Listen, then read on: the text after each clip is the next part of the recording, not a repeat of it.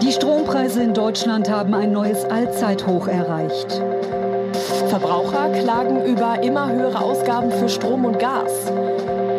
Die Deutschen zahlen in Europa am meisten für den Strom.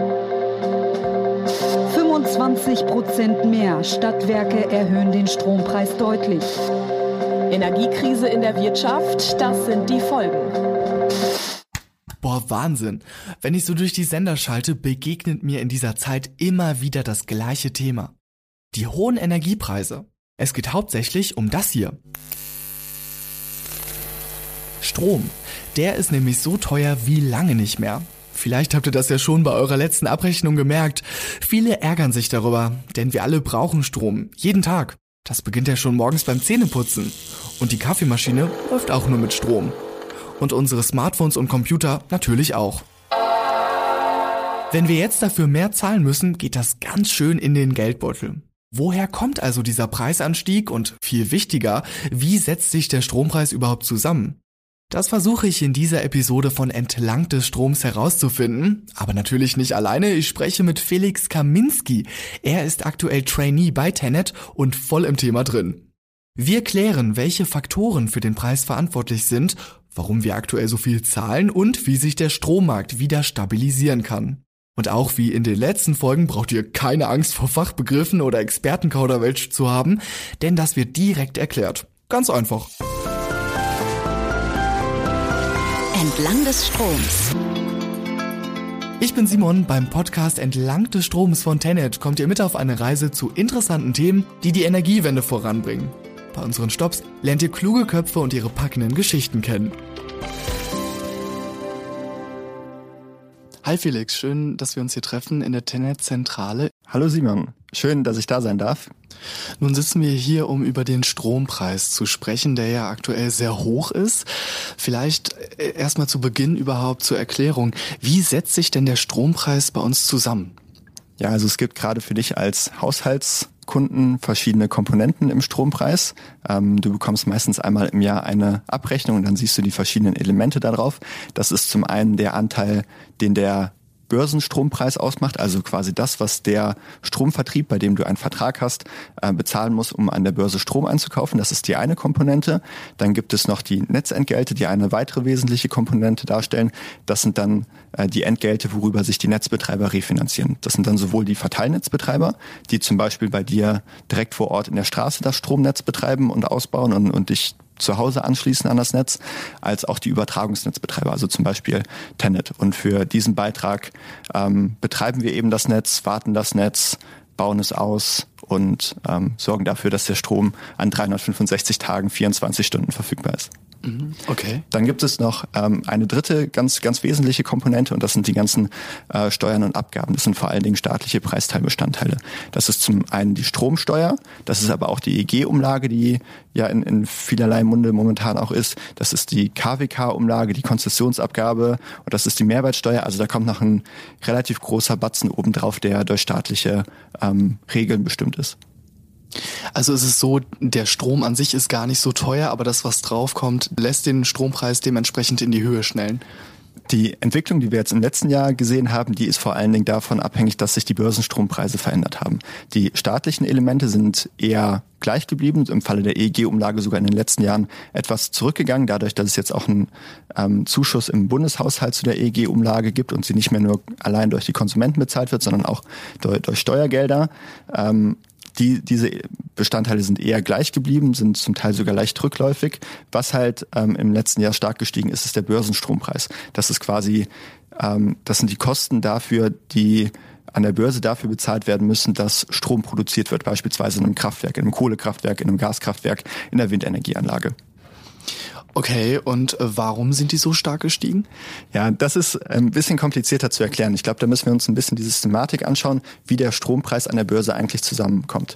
Kennst du ähm, dieses Spiel, ich habe das meistens in der Uni so zum, zum Kennenlernen manchmal gespielt, dieses ähm, Spiel, dass sich alle in eine Reihe aufstellen müssen, entlang der Schuhgröße zum Beispiel oder anhand der, der Körpergröße. Oder anhand des Alters, ja. Ja, genau, oder anhand des Alters, genau. Also so ähnlich ist es bei den Kraftwerken auch wenn es darum geht, wie bestimmt wird, welche Kraftwerke zu welchem Zeitpunkt einspeisen.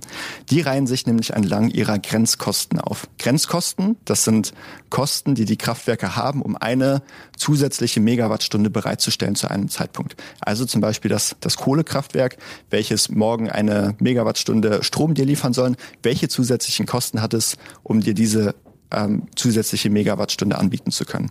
Und entlang dieser Grenzkosten stellen sich die ähm, Kraftwerke auf.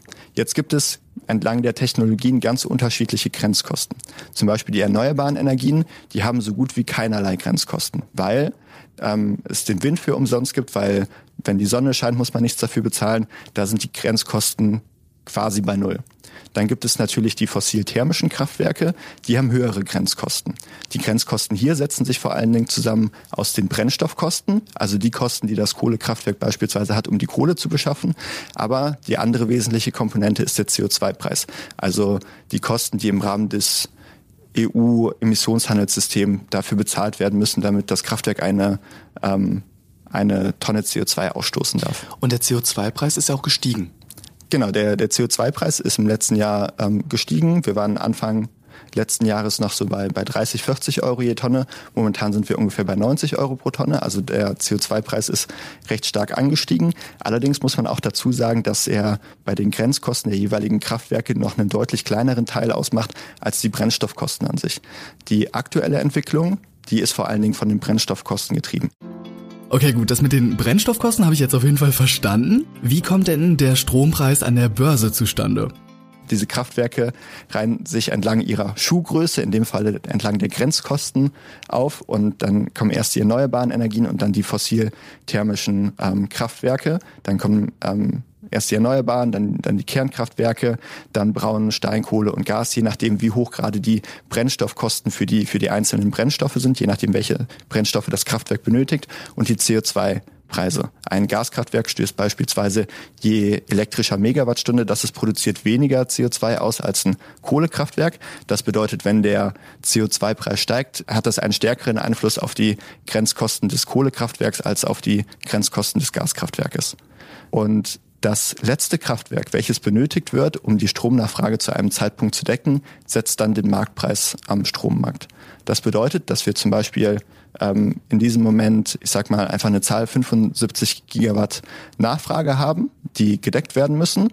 Und wie du weißt, muss immer genauso viel Strom produziert werden, wie gerade abgenommen wird. Das bedeutet, wir müssen irgendwie 75 Gigawatt herkriegen an Erzeugungsleistung. Und dann schauen wir uns entlang dieser Kette an, welche Kraftwerke sind verfügbar, zum Beispiel die erneuerbaren Energien. Wenn ich jetzt beispielsweise annehme, dass wir 30 Gigawatt Windenergieeinspeisung haben von Onshore- und Offshore-Anlagen, dann haben wir noch einen gewissen Teil Photovoltaik, haben die Kernkraftwerke und dann fehlt halt noch eine bestimmte Leistung und die wird dann entweder durch die Gaskraftwerke oder Kohlekraftwerke gedeckt. Und dasjenige Kraftwerk, welches noch so gerade benötigt wird, um diese 75 Gigawatt decken zu können, das setzt dann den Grenzpreis. Und dieser Preis ist dann der Strompreis an der Börse. Das ist der Preis, den dann alle Kraftwerke bekommen, wenn sie zu dieser Stunde ähm, Strom einspeisen. Der Strom wird also an der Börse gehandelt und ist im Grunde gar nicht so teuer. Aber durch Steuern, EEG-Umlage und die Grenzkosten, die Felix eben erwähnt hat, wird der Preis in die Höhe getrieben. Hinzu kommt der wirtschaftliche Aufschwung im Moment. Die Kaufkraft der Verbraucher zieht jetzt wieder an, bedeutet, es wird auch mehr produziert und für die Produktion wird natürlich viel Strom verbraucht. Es besteht also eine hohe Nachfrage bei einem geringen Angebot. Deshalb ist Strom also so teuer. Und ich dachte immer, erneuerbare Energien sind Preistreiber. Nun ist es ja auch so, an einem Tag weht mal mehr Wind, am anderen ist weniger Sonne da. Also variieren die Preise dementsprechend auch, oder? Genau. Ähm, wir sehen das vor allen Dingen ganz stark, wenn wir momentan eine hohe Windenergieeinspeisung haben, weil wir beispielsweise viel Wind haben. Dann äh, gehen die Preise momentan an der Börse sehr stark runter, weil ähm, das ist dieser Mechanismus, den ich gerade erklärt habe, weil die Erneuerbaren haben so gut wie keine Grenzkosten. Das bedeutet, es ist eine sehr hohe Leistung an erneuerbarer Erzeugungsleistung da. Und ähm, das sorgt dann dafür, dass die Preise sehr stark in den Keller gehen. Momentan sehen wir allerdings auch die entgegengesetzte Entwicklung, dass die Brennstoffkosten für fossil-thermische Kraftwerke sehr stark gestiegen sind. Das ist vor allen Dingen im Gasbereich im, im letzten Jahr der Fall gewesen, allerdings auch äh, zu, zum Teil bei der Kohle. Und das hat dann eben Auswirkungen darauf, dass diejenige elektrische Megawattstunde, die aus einem Gaskraftwerk kommt oder aus einem Kohlekraftwerk kommt, dass die deutlich teurer ist, als es vor einem Jahr der Fall war. Mhm. Jetzt ist natürlich die Frage, wie kann man das Problem lösen, ne? dass die Strompreise so hoch sind? Gibt es da Lösungsansätze? Ähm, ja, es gibt natürlich Ansätze bei all den Komponenten, die ich vorhin aufgezählt habe. Das kann natürlich entweder der, der Börsenstrompreis an sich sein, aber es können natürlich auch Veränderungen in äh, den staatlichen Abgaben und, und Steuern sein. Ähm, zum Beispiel wird ja ganz stark auch darüber diskutiert, ob wir die EEG-Umlage noch brauchen oder wie hoch die Stromsteuer sein sollte, wie hoch auch die, die Mehrwertsteuer auf so ein ähm, ja, Basisprodukt wie Strom sein sollte, was ja eigentlich auch ein, Grundbedürfnis von ganz, ganz vielen Menschen ist. Das alles sind natürlich Ansatzpunkte, um den Strompreis zu reduzieren. Wir sehen, dass wir einen hohen Energiebedarf in ganz verschiedenen Sektoren haben. Das ist sowohl ähm, bei uns im Haushalt als natürlich auch im Verkehr, in der Wärme. Und gerade im Verkehr und Wärme sind wir heute noch sehr stark abhängig von fossil-thermischen Quellen, also von Gas oder auch, auch von Öl im Straßenverkehr. Und wir wollen diese Sektoren natürlich eigentlich auch gerne elektrifizieren, damit wir sie dekarbonisieren können. Und dafür ist es natürlich auch wichtig, dass wir einen niedrigen Strompreis haben. Also es gibt einige Stellschrauben auf staatlicher Seite, aber es gibt auch Stellschrauben am Börsenstrompreis. Die Systematik, die ich gerade beschrieben habe, sorgt immer dann für niedrige Strompreise, wenn wir eine sehr hohe Einspeisung aus erneuerbaren Energien haben. Also wenn wir viele Kraftwerke mit niedrigen Grenzkosten haben. Das bedeutet, je mehr Windenergie wir haben, je mehr Photovoltaikanlagen wir haben, desto niedriger wird der Strompreis, sofern diese Anlagen auch verfügbar sind. Dazu muss man natürlich allerdings auch sagen, dass die Systematik des Strompreises an der Börse allein auf den Grenzkosten basiert, nicht auf den Vollkosten. Das bedeutet, dass zum Beispiel keine Investitionskosten dort mit berücksichtigt sind. Okay, also spielen erneuerbare Energien eine sehr, sehr große Rolle beim Strompreis. Ich dachte ja immer, erneuerbare Energien machen den Strompreis eher teuer. Auch da muss man wieder in die verschiedenen Elemente differenzieren. Ähm, die Systematik, die ich gerade erklärt habe an der Strombörse, das basiert allein auf den Grenzkosten. Also das, was tatsächlich an Kosten anfällt, um eine zusätzliche Megawattstunde bereitzustellen. Natürlich gibt es auch andere Kosten, die mit den erneuerbaren Energien verbunden sind. Das sind vor allen Dingen die, die Investitionskosten. Wie wird eigentlich das refinanziert, was die Betreiber investiert haben. Ähm, das wurde in der Vergangenheit vor allen Dingen über die EEG-Umlage gemacht. Das bedeutet, dass den erneuerbaren Energien ein eine gewisse Einspeisevergütung zugesichert wurde von, ähm, ich mache jetzt mal ein ganz plakatives Beispiel, von 100 Euro je Megawattstunde. Allerdings der Strompreis, den sie erlösen konnten, durchschnittlich nur bei 50 Euro je Megawattstunde lag. Das heißt, dann ist da ein Gap von 50 Euro je Megawattstunde. Und dieses wird momentan über die EEG-Umlage finanziert. Das heißt, ein, eine zusätzliche Belastung, die eben alle äh, Konsumentinnen und Konsumenten tragen müssen. Das ist dann die EEG-Umlage, die wir ähm, auf unserer Stromrechnung sehen. Genau. Und natürlich kommen auch ähm, Kosten für den Ausbau der Netze dazu. Diese werden dann vor allen Dingen in den Netzentgelten ähm, auf die Netzentgelte gewälzt. Also das, was zum Beispiel Tenet dafür bekommt, um die Offshore-Windparks anzuschließen oder um die ähm, Nord-Süd-Stromverbindung zu bauen. Im europäischen Vergleich, wie sieht es denn da in Deutschland aus mit dem Strompreis? Da sind wir im europäischen Vergleich auch sehr, sehr weit oben. Also wir haben mit die teuersten Strompreise weltweit eigentlich in Deutschland für den Haushaltskunden.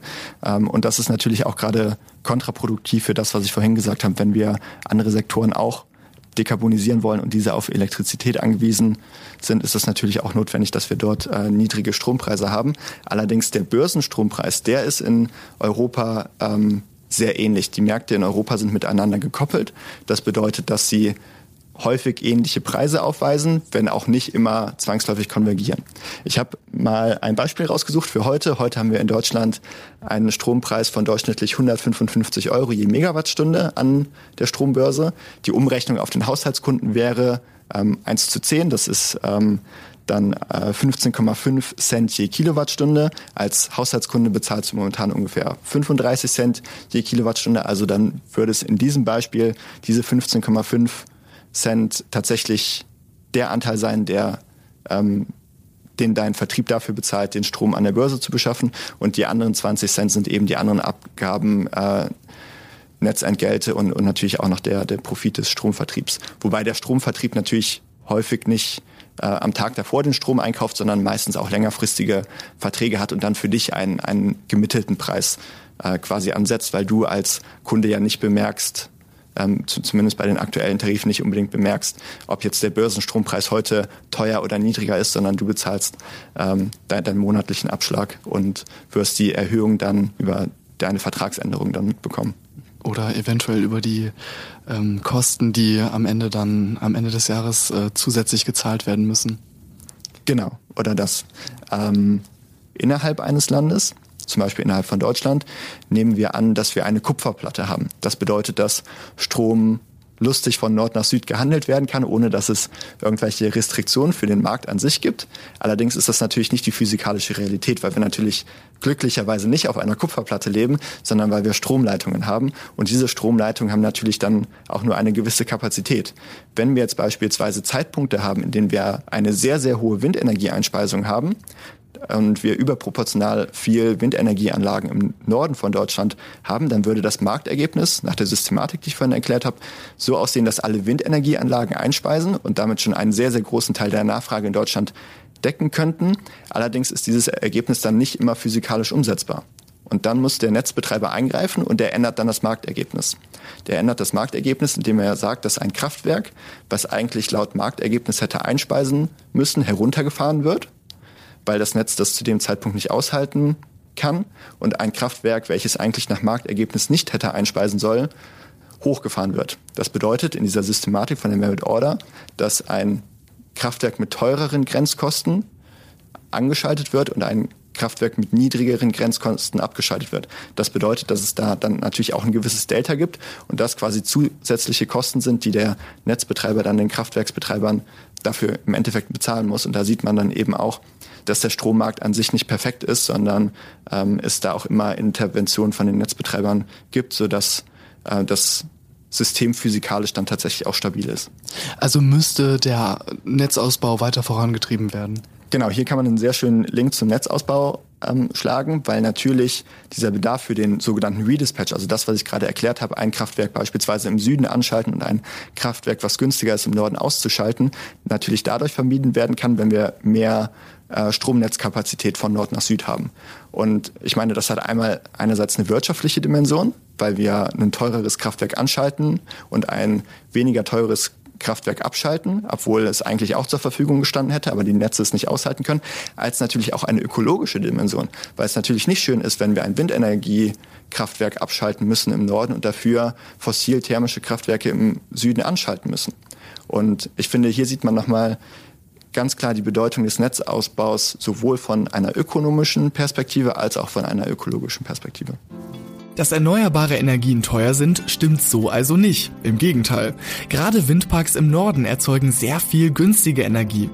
Aber die fehlende Infrastruktur sorgt dafür, dass der Strom aus dem Norden nicht gleichmäßig in ganz Deutschland verteilt werden kann und somit Kraftwerke hochgefahren werden müssen. Das ist mitunter ein Grund dafür, dass Strom so teuer ist. Felix hat das ganz passend erklärt. Ist denn ein Ende der hohen Strompreise in Sicht?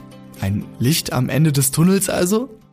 Ja, das ist sehr schwierig vorherzusagen, weil gerade das, das Thema Brennstoffkosten, glaube ich, von Faktoren abhängig ist, die wir nur sehr, sehr begrenzt beeinflussen können. Auf der anderen Seite ist der andere Faktor bei den äh, fossil-thermischen Kraftwerken eben der CO2-Preis. Da, da haben wir auch grundsätzlich ein, ein Interesse daran, dass der nicht zu niedrig ist, weil das natürlich auch einen Anreiz dafür setzen soll, dass wir ähm, CO2-intensive Produktionsprozesse, CO2-intensive Kraftwerke nicht so äh, viel benutzen, dass sie einfach weniger kompetitiv sind im Vergleich zu anderen Kraftwerksarten. Und auf der anderen Seite ähm, könnte der andere Hebel natürlich sein, dass wir äh, mehr Erneuerbare haben. Da gibt es ja jetzt auch auch neue Ziele der Bundesregierung, die sehr ambitioniert sind, sowohl was den PV-Ausbau von, also Photovoltaikausbau von 200 Gigawatt bis 2030 vorsieht, als auch die äh, neuen Offshore-Ziele für, für Windenergieanlagen auf See. Ähm, das würde natürlich auch einen großen Einfluss auf die Strompreise haben, ähm, sofern sie eben ausgebaut sind und das natürlich dann auch im Netz umgesetzt werden kann. Wow, Felix ist echt smart. Für seine 25 Jahre hat er ein kompetentes Expertenwissen. Als Trainee bei Tenet hat er also eine ganze Menge gelernt. Aber was macht ein Trainee eigentlich genau und wie kommt man da dran? Was treibt dich denn täglich an, deine Arbeit zu machen? Ich finde es einfach super spannend, direkt am Herzen der Energiewende zu arbeiten. Und das hat man tatsächlich, wenn man bei einem Übertragungsnetzbetreiber, wenn man bei Tenet arbeitet. Egal in welcher Abteilung man bei uns ist, man hat immer mit der Energiewende zu tun. Immer geht es darum, wie kriegen wir diese gewaltige Transformation des Energiesystems hin. Und das ist aus meiner Sicht auch extrem notwendig, dass wir unsere Wirtschaft so transformieren, dass wir in Zukunft eben nicht mehr so stark von fossilen äh, Brennstoffen abhängig sind, sondern dass wir unser Energiesystem so umstellen, dass es auf erneuerbaren Energien läuft. Und das ist für mich die Motivation. Dazu möchte ich einen Beitrag leisten und vielleicht, wenn ich mal in Rente gehe, fände ich schön, wenn wir bis dahin äh, in einem Energiesystem leben, was auf erneuerbaren Energien beruht. Dann kann ich guten Gewissens in die Rente gehen. Du bist ja aktuell Trainee bei Tenet, Felix.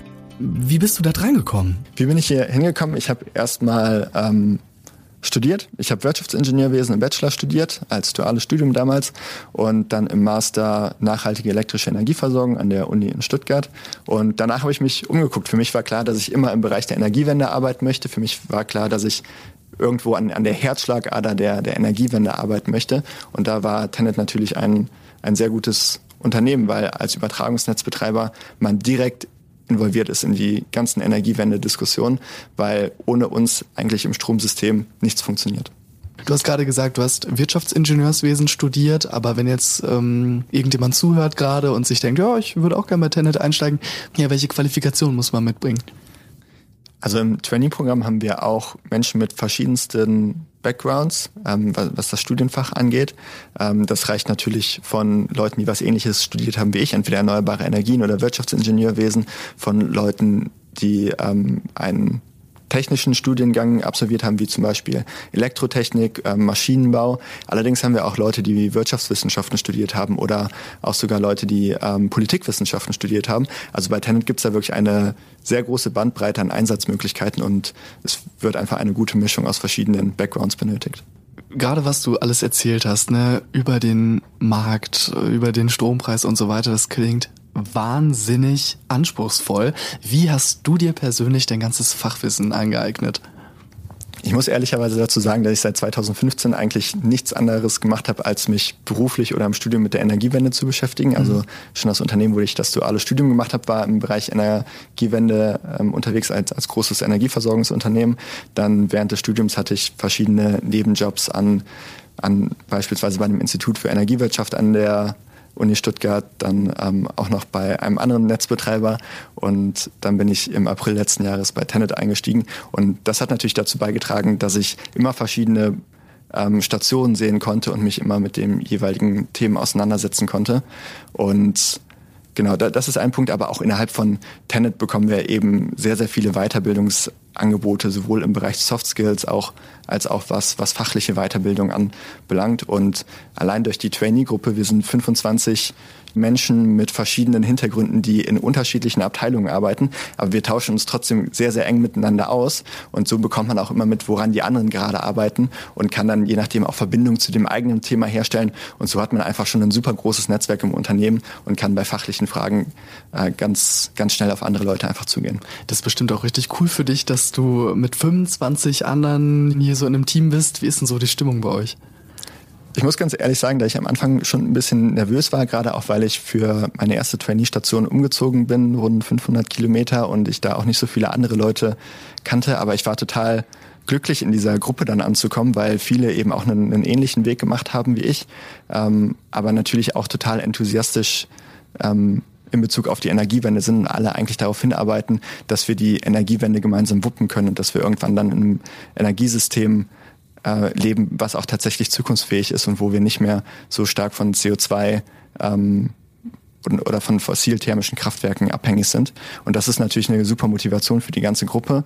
Äh, das ist das, was, was wir fachlich miteinander machen. Aber wir machen auch äh, darüber hinaus sehr, sehr viel zusammen. Jetzt zum Beispiel hier in den Niederlanden ähm, haben wir viel zu tun mit den Trainees, die die dauerhaft hier in den Niederlanden sind, als natürlich auch mit denjenigen, die jetzt nur für eine Station hier sind, sodass wir dann auch am Wochenende viel gemeinsam machen oder nach der Arbeit uns treffen, äh, sofern das natürlich unter den aktuellen ähm, Corona-Auflagen möglich ist. Also würdest du auch sagen, es haben sich Freundschaften dadurch gebildet? Ja, auf jeden Fall.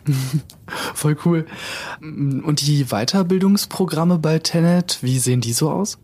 Ähm, da muss man einmal unterscheiden in das, was wir über das Trainee-Programm bekommen. Das ist vor allen Dingen auf äh, Soft Skills bezogen. Da hatten wir im, im ersten Term, wo ich quasi angefangen hatte, etwas zu Advisory, also wie ja im Endeffekt berät man Leute, wie, wie kann man gute Ratschläge geben. Und momentan beschäftigen wir uns mit äh, Personal Effectiveness, heißt das. Also ähm, da geht es auch darum, sich, sich selber so ein bisschen ähm, stärker zu reflektieren und, und die eigenen Stärken und Schwächen kennenzulernen. Ähm, und dann gibt es im, im nächsten Term dann noch ein Modul zur ähm, effektiven Kommunikation. Äh, das ist das, was wir über die Soft Skills äh, bekommen. Aber es gibt auch ganz viele fachliche Weiterbildungsmöglichkeiten als Teil äh, des eigentlichen Assignments. Also wo man zum Beispiel was über Strommärkte lernen kann, äh, wo man etwas über Regulierung kennenlernen kann, äh, wo man was über, über technische Aspekte kennenlernt. Also da gibt es eine super große Range und es gibt eine Tenet Academy, wo es ein sehr, sehr großes Weiterbildungsangebot gibt und dann kann man immer gut auf die eigene Führungskraft oder auf unseren Training Manager zugehen und die sind dann meistens auch sehr gewillt, ähm, dir, dir da eine Weiterbildung zu ermöglichen. Ich kann mir auch gut vorstellen, dass es teilweise sehr schwierig ist, in dieses Fachwissen reinzuwachsen. Entwickelt man sich auch? Also kann man sich auch hier entwickeln bei Tenet? Ja, natürlich. Und das ist natürlich auch denjenigen, die die Trainees einstellen, ganz bewusst, dass wir meistens Leute sind, die frisch von der Uni kommen und noch keine 30-jährige Berufserfahrung haben. Aber dafür ist ja auch genau das Trainee-Programm da, dass wir fachlich ganz, ganz viele unterschiedliche Bereiche kennenlernen können, aber dass wir auch durch diese sechs Monate langen Station auch sehr tief in die Themen reingehen können. Finde ich auch richtig cool, dass du äh, Holländisch-Unterricht hier bekommst. Was heißt denn Strompreis auf Holländisch? Elektrizitätspreis. Passt. da, da, hast du mich jetzt erwischt. Ich, ich werde nachher mal meinen, meinen Holländisch-Lehrer fragen. ähm, ja, danke dir, Felix, für das Gespräch. Ja, vielen Dank. Ich bin jetzt echt im Bilde, was den Strompreis angeht. Wichtig ist vor allem, dass die Netze weiter ausgebaut werden, damit der Strom gleichmäßig verteilt werden kann und keine Gas- und Kohlekraftwerke mehr hochgefahren werden müssen. Denn das macht den Strom unnötig teuer durch die Grenzwerte. Alle Jobangebote findet ihr in der Episodenbeschreibung. Und das war's auch schon für diese Folge, aber euch erwarten schon sehr bald neue Episoden. Abonniert also den Podcast, dann bleibt ihr immer auf dem Laufenden bei unserer Reise entlang des Stroms. Bis zum nächsten Mal.